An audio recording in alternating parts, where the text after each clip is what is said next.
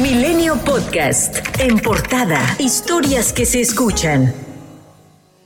La Fiscalía General de la República inició una carpeta de investigación contra Alonso Castillo Cuevas, hijo de Alejandra Cuevas Morán, quien estuvo presa más de un año y medio en el penal femenil de Santa Marta, Acatitla, acusada de la muerte de Federico, hermano del fiscal Alejandro Gertz Manero. Milenio pudo conocer que se trata de una carpeta de investigación iniciada el 8 de octubre del 2021, la cual deriva de cuando Alonso Castillo Cuevas y sus hermanos grabaron un video en la calle afuera de la privada donde vive el fiscal y habrían dañado un monumento. Castillo Cuevas asegura que no ha cometido delito alguno. No me sorprende ahora esta carpeta de investigación, ahora en mi contra, pero mira, como siempre, la, la, transparencia que es muy característica de la CGR, ¿no? Lo ocultan durante seis meses y lo mete en un lugar ambiental que digo, uno, yo no he cometido el delito de ningún tipo.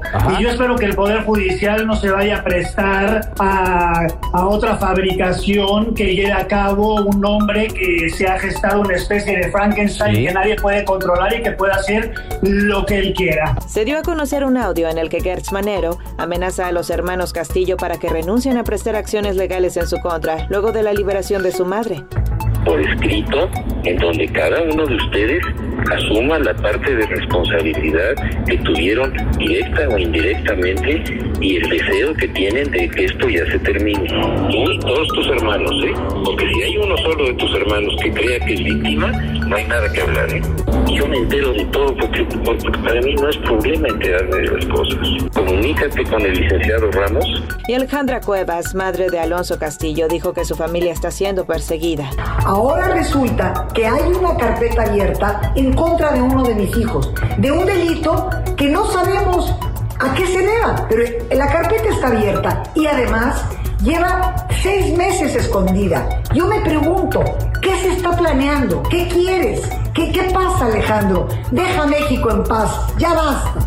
En tanto, el ex consejero jurídico de la presidencia, Julio Scherer, presentó una denuncia ante la Fiscalía Especializada en materia de combate a la corrupción contra el fiscal general por tráfico de influencias, por litigar casos personales y obtener beneficios. El presidente Andrés Manuel López Obrador canceló la reunión que sostendría este lunes en Palacio Nacional con ambientalistas y figuras públicas que se han manifestado en contra de las repercusiones del tramo 5 del tren Maya. Pues resultó de que los que salieron en la televisión, en los medios, rechazaron el diálogo. Eugenio Derbez y otros querían que recibiéramos a ambientalistas reales o supuestos. Lo mejor es que los atienda la Secretaría del Medio Ambiente, el director de Fonatur, que es el, responsable de la obra del tren Maya, por su parte, el actor Eugenio Derbez desmitió lo señalado por el Ejecutivo. Aseguró que él fue el único que dijo que no podría asistir. El único que dijo que no iba a asistir fui yo,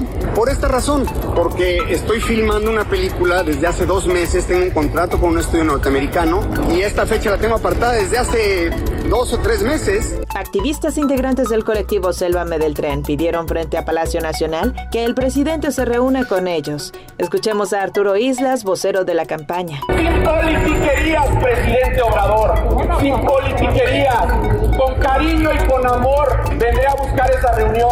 No importa que nos denoste, no importa que nos critique. Yo sé que en algún momento, y que ojalá no sea fuera de su mandato, en usted quepa la prudencia. Y el informe de la misión de The Dalian Project, una organización no gubernamental canadiense que se dedica a fortalecer la democracia electoral en el mundo y que ha participado desde hace ya varios años en México, señala que según expertos electorales, el proceso de consulta de revocación de mandato no fue un proceso serio, ya que no se le dio el financiamiento necesario para garantizar que se administrara tal como cualquier otro proceso nacional, como lo estipula la ley.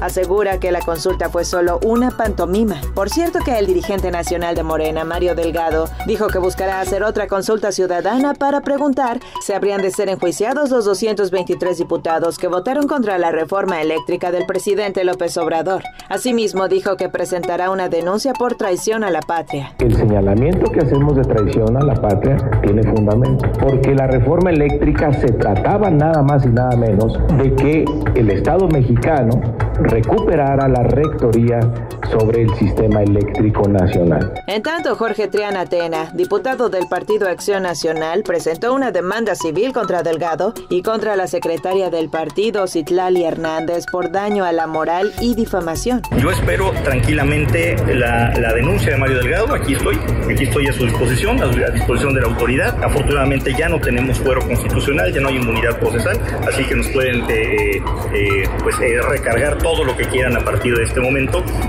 no dudamos que pueda haber algún tipo de desviación legal porque no confiamos en el fiscal general de, justicia, ya ha demostrado pues la clase de persona que es. El Instituto Nacional de Transparencia, Acceso a la Información y Protección de Datos Personales celebró la resolución de la Suprema Corte de Justicia de la Nación que determinó invalidar el Padrón Nacional de Usuarios de Telefonía Móvil por ser inconstitucional. Fue ratificado el nombramiento presidencial de la UNPRIista y exgobernador de Campeche, Carlos Aiza González, como embajador de México en República Dominicana. Fue cuestionado por reporteros al salir del evento. Vistas que lo califican de traidor. No tengo ninguna opinión. ¿Y el voto de su hijo?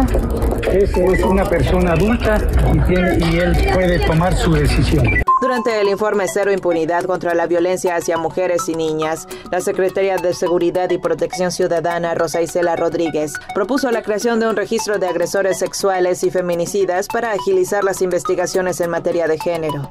El fin de semana se hizo un requerimiento a los empleados del motel Nueva Castilla, donde fue hallado el cuerpo de Deban y Susana en Escobedo, Nuevo León, para solicitar las grabaciones de las cámaras. Señalaron que solo eran de monitoreo. Sin embargo, se recuperaron imágenes. Los videos mostrados de la familia de la joven muestran cuando llegó sola al motel. Así lo dijo el vicefiscal del Ministerio Público, Luis Enrique Orozco Suárez. Los momentos anteriores a su ingreso y los momentos inmediatos posteriores a ese ingreso, no se observó a ninguna persona que la acompañara, que la vigilara, que la acechara, que la persiguiera, que de alguna estuviera, que de alguna forma estuviera junto a sí o tras ella. México sumó 140 nuevos casos de coronavirus y 5 muertes, de acuerdo con el informe de la Secretaría de Salud. Por cierto que un juez federal de Luisiana, en Estados Unidos, anunció que va a bloquear el plan del gobierno de acabar el próximo 23 de mayo con el título 42, la norma por la que el país vecino ha expulsado a migrantes durante la pandemia. Luego de que este domingo el expresidente estadounidense Donald Trump presumió en un meeting que logró duplicar al gobierno de Andrés Manuel López Obrador para que desplegue a los militares en la frontera para bloquear el paso a los migrantes, el presidente de México dijo que Trump le cae bien. A mí me cae bien el presidente Trump, aunque es capitalista. Lo cierto es que eh, nos entendimos y fue bueno para las dos naciones. Milenio Podcast.